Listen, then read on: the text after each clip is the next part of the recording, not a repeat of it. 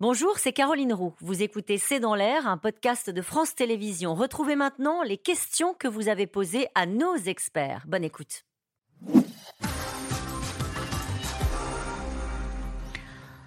Une question d'Henri. L'après-Macron a-t-il commencé ce week-end au meeting de Tourcoing? L'après-Macron, on l'a déjà dit au début, il a commencé dès sa réélection pour une question constitutionnelle, il ne peut pas se représenter. Pour une question de majorité relative, il est quand même entravé dans son exercice du pouvoir. Mais en vérité, il cherche un souffle pour son second mandat depuis le soir de sa réélection. La, majorité relative, elle est issue aussi de six semaines de grands flottements entre sa réélection et les législatives. Rachel Gara-Valcarcel, euh, est-ce qu'il va choisir son héritier? Est-ce qu'il l'a déjà choisi? Est-ce qu'il en a vraiment les moyens de choisir son héritier? Et Chirac a choisi Sarkozy. Et est-ce que, est que ce serait un cadeau pour cet héritier-là? En 2027, il y a quand même de bonnes chances que le prochain président de la République, ce soit pas forcément un anti-Macron, mais quelqu'un qui joue le contraste avec Emmanuel Macron. On ne peut pas gagner sur un bilan et... et bah, surtout quand vous n'êtes pas le titulaire en plus. Une question de Jean-Pierre dans le Barin. En envoyant Elisabeth Borne à Tourcoing, Emmanuel Macron a-t-il voulu adresser un message à Darmanin? Bon, oui, oui, c'est une façon de, lui dire euh, attention, c'est bien de réunir les gens, mais euh, la patronne est celle qui, est la chef de la majorité, c'est pas toi, c'est Elisabeth. Euh. C'est elle vraiment la patronne? Non, c'est la patronne, c'est c'est la chef de la majorité constitutionnellement. Donc euh, effectivement, et c'est euh, Emmanuel Macron a choisi de la nommer. Il n'a pas, enfin de la renommer. Il n'a pas nommé euh, Gérald Darmanin. Donc c'est ça que ça veut dire encore. Ça veut dire que ça va être tendu quand même dans les mois qui viennent entre eux. Là, c'était très bien élevé. Entre des selfies tous les deux. C'est tendu tout le temps? C'est tendu depuis longtemps. C'est notoriété publique mm. que Gérald Darmanin, c'est pas forcément le ministre avec, le plus, avec lequel elle a le plus d'atomes crochus. Hein. Mm. Euh, au lieu de vouloir combattre Marine Le Pen, Darmanin ne devrait-il pas s'attaquer à l'insécurité, au trafic de drogue et au problème de l'immigration? Une question de Bernard.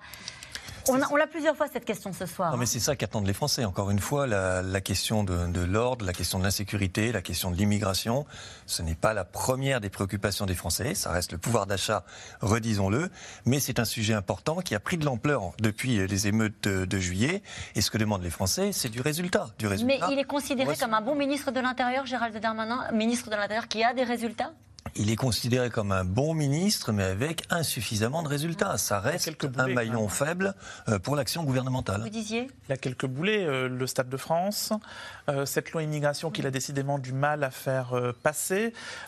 c'est pas c'est pas un bilan tout net pour Gérald Darmanin, ce ministère-là. Et le sentiment que pour les Français, encore une fois, massivement, que l'insécurité augmente. C'est ce qu'ils pensent massivement. Qu'on vit dans une société violente et que la violence augmente. Est-ce que sur la question des émeutes, il a réussi à tirer son épingle du jeu? Oui, parce qu'il a augmenté en popularité, hein, je le rappelais, 4 points de plus après les émeutes, et parce qu'il a eu justement un discours sur l'autorité, sur la fermeté et de soutien euh, aux forces de l'ordre. Nathalie, en Gironde, Vauquier est-il toujours dans la course à la présidentielle? Il est important de se poser quand même cette question, parce que lui aussi, il était présent euh, à la réunion politique des LR ce week-end, il n'a pas forcément pris la parole, c'est pas son moment. Il considère que c'est trop tôt, ça l'intéresse plus? Ça l'intéresse, il ne pense sans doute même qu'à ça. Simplement, il a choisi la voie de l'attente et de la discrétion, considérant qu'aujourd'hui, quand on est trop exposé, quand on saute sur tout ce qui bouge, on risque de se carboniser. Il n'est pas le seul à avoir fait ce choix-là. Édouard Philippe est dans un choix quasi similaire, on ne le voit pas si souvent que ça. Xavier Bertrand est aussi en réserve de cette ambition républicaine, tout en continuant à participer au, débat. Qui a raison? Est-ce que c'est Nicolas Sarkozy qui dit dans le Parisien, ceux qui ne prennent pas de risques, ceux qui se cachent, ils n'ont aucune chance. En prenant des risques, on peut perdre, mais en ne prenant pas de risques, on ne peut pas gagner. Ou bien est-ce que ce sont des gens qui sont peut-être plus adaptés à la société moderne, plus médiatique, à la société démocratique nouvelle que nous avons et qui surgissent un peu au dernier moment, comme un certain Emmanuel Macron en 2014, 2016, 2017 c'est pas une question de risque ou de pas de risque. Je crois que c'est un pari sur la temporalité politique. C'est, tu considères que ça n'intéresse pas les Français Qu'il ne faut pas partir trop tôt. Que si pendant trois ans on essaie de courir dans l'actualité, on se fait dévorer par l'actualité, et qu'il vaut mieux attendre. C'est aussi la stratégie d'Edouard Philippe? C'est un peu la stratégie, effectivement, d'Edouard Philippe. Et, et c'est une question franchement redoutable, un bien malin celui qui serait capable de dire et d'argumenter solidement euh, en faveur de l'une ou l'autre des thèses. Il faut à la fois exister, que les gens vous oublient pas complètement. Le cas d'Edouard Philippe, il est marquant. Il est parti de Matignon en étant très populaire et depuis, bah, il vit un peu sur cette rente, quoi. Et au bout d'un moment, ça suffira peut-être plus. Allez, pourquoi ne pas reparler de l'uniforme à l'école, ce qui réglerait les polémiques autour du vêtement religieux? Il en reparle. On reparle, il veut l'expérimenter. C'est une demande aussi des LR, donc il peut y avoir une convergence à ce niveau-là. Et c'est sans doute à, essayer parce qu'au-delà du problème de la laïcité, c'est aussi un problème pour répondre aux inégalités sociales. Avec l'uniforme, on ne voit plus l'enfant qui a les meilleures marques parce que les parents ont les moyens et l'enfant qui a des vêtements usés. Donc l'uniforme peut être un synonyme d'égalité. C'est pas très moderne, c'est sûr. Allez, et pendant ce temps-là, que fait Marine Le Pen? Question de Jean-Pierre en Loire-Atlantique elle, elle ménage l'effet de surprise pour cette rentrée? Ben Non, mais elle attend. Elle, attend, elle ne dit rien. Elle, ne dit rien. Sa rentrée, elle la fera euh, mi-septembre à Beaucaire. Et d'ici là, bah, regardez, elle ne fait rien, mais on parle d'elle. Donc c'est tout bon coup pour elle. Merci à vous tous. C'est la fin de cette émission qui sera rediffusée ce soir à 22h30. Et on va retrouver exceptionnellement ce soir Anne-Sophie Lapix. Bonsoir Anne-Sophie. Merci d'être avec nous. Euh, comme tous les spectateurs de, de France Télévisions, nous sommes ravis de vous retrouver ce soir pour le 20h. C'est dans un peu plus euh, d'une heure. Et ce soir, vous aurez l'honneur d'inaugurer un nouveau plateau, un nouveau décor. J'imagine qu'à cette heure-là, tout est prêt. Oui, bonsoir Caroline. Euh, oui, tout est prêt. En tout cas, on a répété tout le week-end. Je crois même que le directeur de l'info, Alexandre Cara, qui est quelque part par là, a dormi sur place.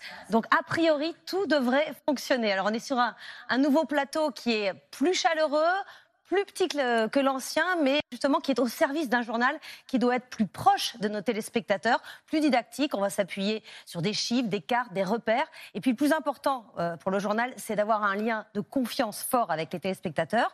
Donc on va un peu montrer comment on travaille, on va faire des vérifications. Et puis par exemple, ce soir, on a un sujet euh, qui a avec des journalistes qui ont utilisé des vidéos et euh, des cartes satellites pour reconstituer le parcours des migrants qui partent de Côte d'Ivoire et qui vont jusqu'en Europe.